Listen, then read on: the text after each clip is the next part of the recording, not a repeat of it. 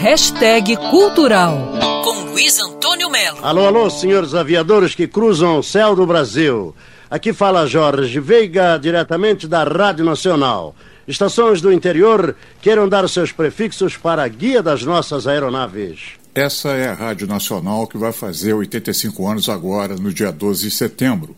Em homenagem à data, foi inaugurado o Museu da Rádio Nacional, na Lapa, mas por enquanto as visitas são só virtuais. É só entrar no site da Rádio Nacional, fazer uma busca Museu da Rádio Nacional e visitar o acervo. No acervo do museu estão fotografias, prêmios, roteiros, muitas edições de uma revista chamada Revista do Rádio, que ao longo de décadas foi um maior sucesso aqui no Brasil, e foi construída uma réplica do estúdio utilizado para as gravações de radionovelas como Em Busca da Felicidade e O Direito de Nascer. Em Busca da Felicidade foi a primeira radionovela do Brasil. Senhoras e senhoritas, a Rádio Nacional do Rio de Janeiro apresenta Em Busca da Felicidade.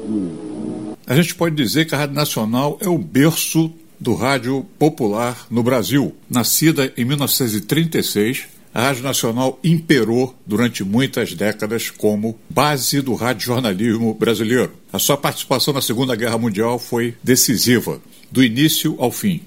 Mussolini acaba de ser enforcado pela multidão enfurecida na Praça Loreto, em Milão.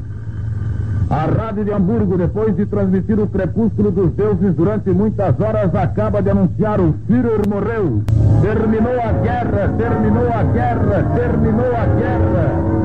Museu da Rádio Nacional, 85 anos, inaugurado na Lapa, por enquanto em visitação virtual. Vale a pena conferir. Luiz Antônio Melo para Band News FM. Quer ouvir essa coluna novamente? É só procurar nas plataformas de streaming de áudio. Conheça mais dos podcasts da Band News FM Rio.